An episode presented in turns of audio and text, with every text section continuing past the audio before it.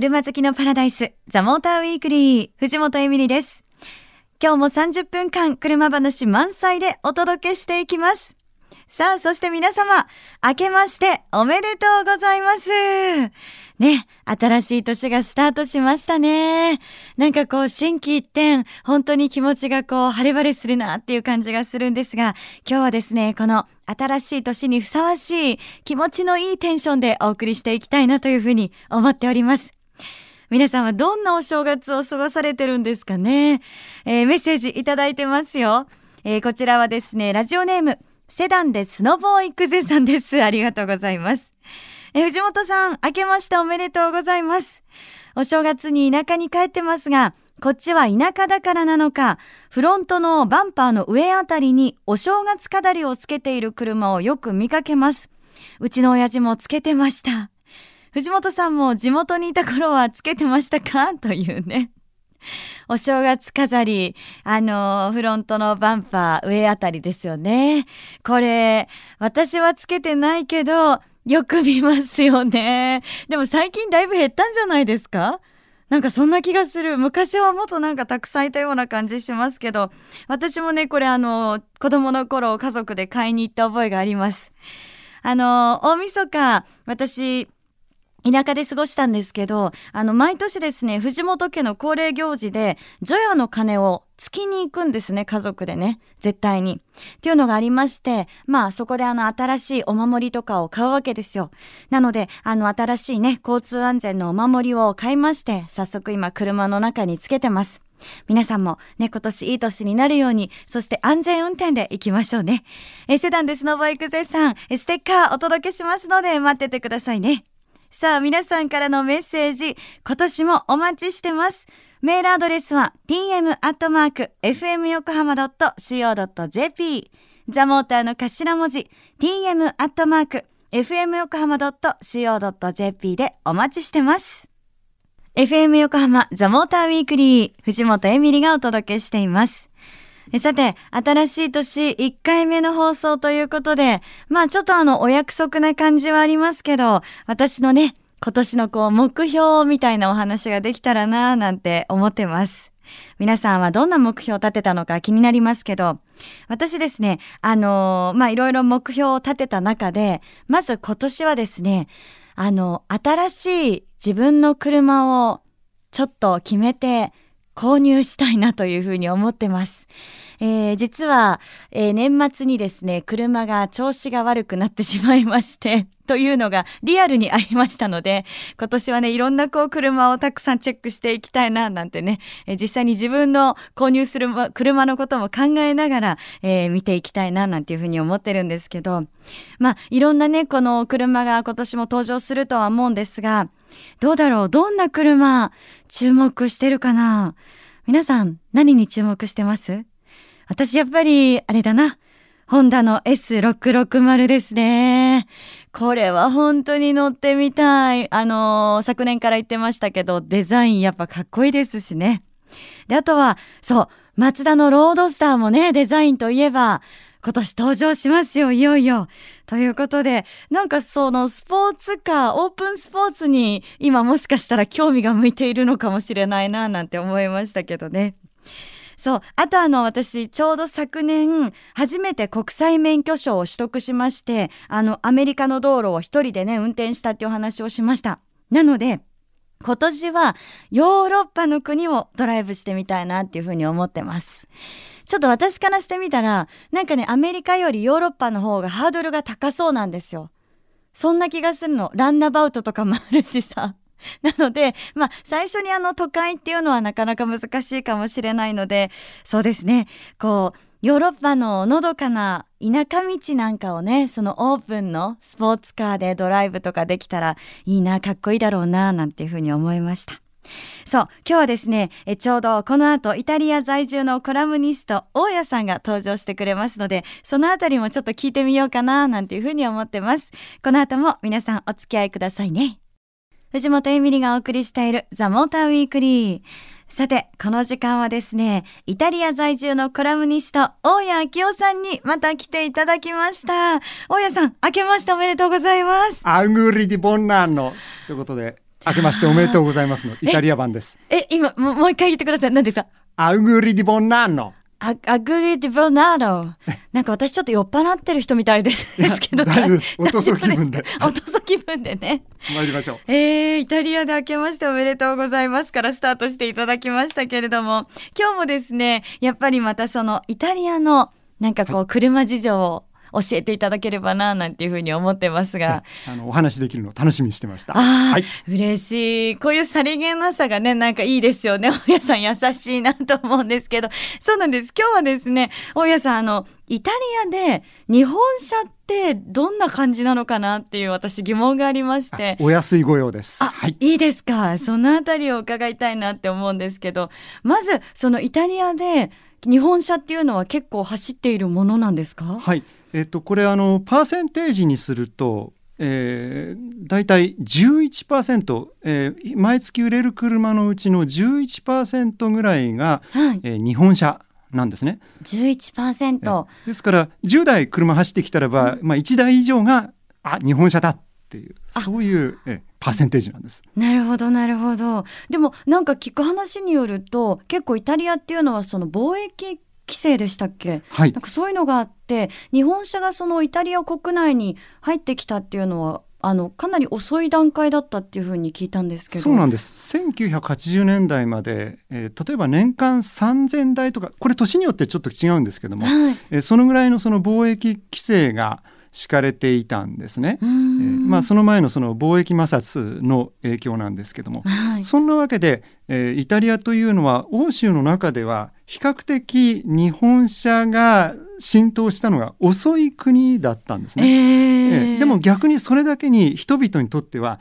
日本車っていうのは非常にその新鮮なものであるわけなんです。あじゃあ結構興味もどんなものなんだろうみたいなそうなんですね。えーえええーその日本車の中で一番こう多いのはどこのメーカーのなんですか？はい、やはりイタリアでもトヨタなんです。やっぱりって思っちゃいます。やっぱりトヨタ多いんですね。そうなんです。ね。えー、え、どのぐらいなんですか？はい、えっ、と1ヶ月に売れている車、えーこれは2014年9月のデータなんですけども、えーイタリアで1ヶ月に売れた車のうちの4.74%がトヨタの自動車だったんですね。うーん、4.7%なんですね。ははいい。え、ちなみになんか車種だったら、はいトヨタの車何が多いんですか？一番売れているのが、えーヤリスあの日本でいうヴィッツですね。はいで。これフランスで生産されている自動車がイタリアに来て売られているんです。えーえ、あのーその日本でいうビッツはなんで売れてるんですかね？はいあの特に最近は、えーハイブリッド仕様が、えーあの追加されましたから、はいそうするとあの今までハイブリッドってどうしてもあの車種がプリウスとかね限られてたんですけどもえーそのヤリスが敷居を下げてくれたことで、えええーであのヤリス全体の、えー活気につながったと、えーいうわけなんです。あなるほどなるほど。えちなみにじゃあそのハイブリッドいいなっていう人が増えてきて、うん。あのヤリス乗りたいなっていう方もいらっしゃってでちょっとなんか面白い話を伺ったんですけどあのマニュアル車がね依然多いっていうお話を伺ってたじゃないですか。はい、となるとオートマ車に対して皆さんどうなんですか？えそれであの実際に現場のセールスの方に聞いたんですけどもね、はい。まずそのえーハイブリッドの車を売るのにやっぱりオートマチックから慣れさせるのが第一歩なんですって、あそうなんそこが大変まず大変なんですね。そこからスタートなんですイタリアの場合へえなんか今やね日本ではそのマニュアル車っていうのがすごい少なくなってきてますけど、はいやっぱりイタリアっていうのはまだまだマニュアル車が多いんですね。そうなんですえっ、ーマニュアル車が、えー、未だに9割近いんですよねですから未だにそのペダルをどうやってそのオートマチックのペダル踏めばいいのかっていうのえあのご存じない方っていうのたくさんいるんですよね。ですからそこからなんです。面白いですね。そっか。え、その他にはどうなんですかね？日本車だと、なんか、え、こんなメーカーのこの車結構親さん的に気になってるなとかありますか？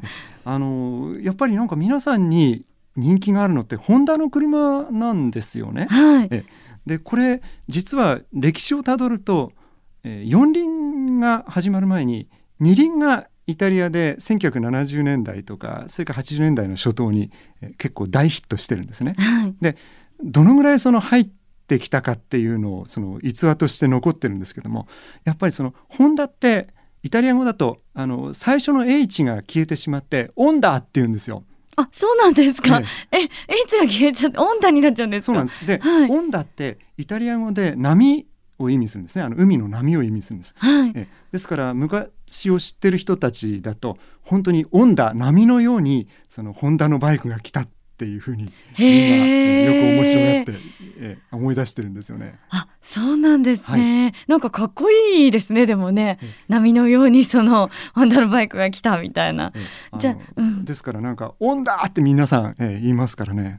そうすると波が来たみたいな感じでかっこいいですよね 確かに。そうですね。あそうなんだ。じゃあ結構その、まあ、昔のって言ったら変ですけどちょっと一世代上の方たちにとってはあのホンダっていうのはこう憧れのなんかこうバイクから憧れてみたいな感じなんですかね。そうなんです。えと同時に、えー、昔あの N360 っていう、えー、軽自動車ありましたけど、はい、あれの、えー、もうちょっと、えー、エンジンを大きくした版、えーと、N600 っていうのがイタリアにも輸入されてたんですよね。はい、えー、でそれはイタリアでは、えー、ちょっとした両家の子女の、えー、おもちゃだったようで、えー、であの僕が知っている人ではえー、僕が住んでるシエナに、えー、あのナンニーニというお菓子屋さんあるんですけども、うん、でそのお菓子屋さんの、えー、息子っていうのは実は、えー、元 F1 ドライバーのアレッサンドロ・ナンニーニだったんですね。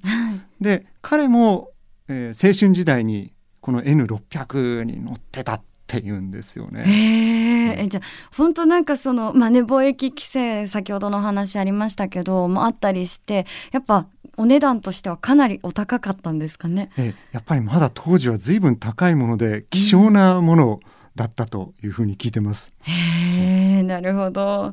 え、ちなみにその日本車の中であの熱いこうファンがあるというか、すごい人気があるっていうのはどんなメーカー、どんな車なんですかね。そうですね。あの特にマツダって熱いファンの方が多いですよね。マツダ。はい。えー、それはなんでなんだろう？なんでなんですかね？あのとにかくあのマツダロードスターが人気なんですよ。はい。えで特にあの初代のロードスターから始まって皆さんなんかこうアニメ世代の方が、えー、あのロードスターに飛びついたっていう感じでね。うんうんうん、で特にあの初代が皆さん好きなのはリトラクタブルヘッドランプ。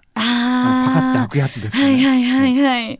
あれがとにかくなんか、えアニメ的でかっこいいっていうわけで、えー、である時にそのロードスターのミーティングに参加したことあるんですけども、はい、みんなそのハンドルネームがあの日頃は要するにそのインターネット上で皆さん交流してますからそうするとあのマツディとかですねえー、宮田フライヤーとか、ええ、あとスパイダーマンとかね、ええ。あのいわゆるスパイダーですからボディ形状としては。あそうなんだ、それでスパイダーマンそうなんですよ。もうなんかハンドルネームからしてもう結構いっちゃってるんですね皆さんね。かなりなんかマニアックなすごいんですねファンの人熱いというか。でそのロードスターの集まりすなわちなんか日本ファンの集まりなもんですから、うん、日本のアニメの T シャツ着てきちゃったりとか、えー、それからあとあのなんか「ありがとうございます」とかね、えー、それから「どういたしまして」とか、えー、なんか日本語で僕に話しかけたくってしょうがないの皆さんね。あそうなんですね。すごい。じゃあ日本大好きみたいな方たちもいてでそういう人たちはやっぱこう松田ロードスター好きみたいな。そうなんです。一生に一度は広島に行ってみたいっていうか何かと思ったら、広島の松田の工場見学をしたいっていう。えイタリアの人たちが。やっぱりあの広島じゃなくて最初の H 抜けますから広島って言うんですよねえー、でもそこのね広島に工場があることもちゃんと分かっててっていうことですもんね。もちろんね、聖地ですよね。きっとね、はい、彼らにとっては、まあ、それは面白いな。そんなあそういえばね、はい、あの今年新型ロードスター出ますけどそのあたりどうなんですかねそのファンの方たち、ね、結構あのファンの人たちはもういわゆるあのフェイス上フェイスブック上とか、そういったものでええ前評判高いですね。あもうじゃあかなりチェックきっとされてそうですねい。やなんかあの私以上にチェックしてると思いますね。そうなんですね。大家さんより詳しい感じ。へえ。じゃあ最後にあの大家さん、あのー日本車にねやっぱそのイタリアで乗られてる方っていうのは日本車のどこがまあいろいろあると思うんですけど、どんなところが人気なのかなって気になるんですけど、うん大家さんどんな風に思われます？はい、まず最初に日本車に乗られた方っていうのはやっぱりその非常にバリューフォーマネーであったということで、うんその気に入ったというのはありますね。で特に女性の方なんかだと本当になんか、えー収納部が多いっていうことではいはい。これでもうなんか続婚という感じの方多いですよね。あでそれがだんだんだんだんその変わってきたのはやっぱりあの先ほどのようにその日本カルチャーいわゆるそのクールなカルチャーの影響を受けた人たちがその非常にその日本に対して限りない夢を抱いててあ。うん、うん。でその日本のプロダクトっていうのは非常にクールだという捉え方をしてええで今そういう第二世代の日本車ファンの人たちが乗り始めているというそんなところなんです。そうなんですね。第二世代。はい。どんどん熱くなっていくと思います。あ、本当ですか。それはやっぱね、嬉しいなって思いますしね。あの、確かにその、なんていうの、おもてなしみたいなね、感じ、入れ物がたくさんあるとか、入れるところたくさんあるとか、そういったのもすごく、あの、日本の心だと思うので、そういうのを喜んでもらえたりすると嬉しいななんて思っちゃいますね。そうですね。ですから、オうんンダーは、あの、ホンダのことですので、どうぞよろしくわか。りました。はい、それは覚えました。はい。またぜひあの、お野菜いろいろ来て教えてください。お安いご用です。はい。ありがとうございました。どういたしまして。この時間は大谷明夫さんにイタリアの日本車事情について伺いました。藤本エミリがお届けしてきましたザ・モーターウィークリー。え今日が新年ね、1回目の放送でした。いかがでしたでしょうか？あの、大家さんにちょっと聞いたんですけど、私今年はヨーロッパの道走ってみたいですって言ったら、なんか、あの、トスカーナがね、すごくいい道あるんだよって教えてくれました。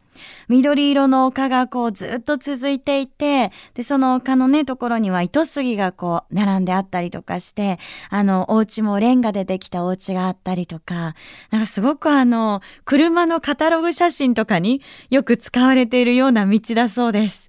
いやー、ここをぜひね、あの、オープンカーで走ってみたいなーなんていうふうに思いました。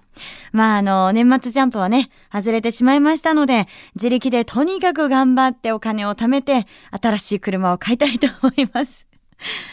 さあ、お届けしてきました。ザ・モーターウィークリー。え今日の放送は翌週には番組サイトザ・モーター .jp にアップされます。ぜひチェックお願いいたします。そして LINE アットにザ・モーターウィークリーのアカウント始めてます。番組情報を発信してますので、よかったら友達登録してくださいね。えそして番組の Facebook もあるんです。私も直接書き込みをしてます。こちらもちょっと見ていただければ嬉しいです。さあ、そして皆さんからのメッセージ募集中です。メールアドレスは tm.fmyokohama.co.jp ザモーターの頭文字 tm.fmyokohama.co.jp FM 横浜 .co.jp でお待ちしてます。え採用された方には番組のオリジナルステッカープレゼントしてますからね。皆さんどしどしメッセージを送ってください。今年の目標とか何でも OK ですのでお待ちしています。さあ、それでは皆さん、今年もどうぞよろしくお願いいたします。そして、良い休日ドライブを。ザ・モーターウィークリー。お相手は藤本エミリでした。また来週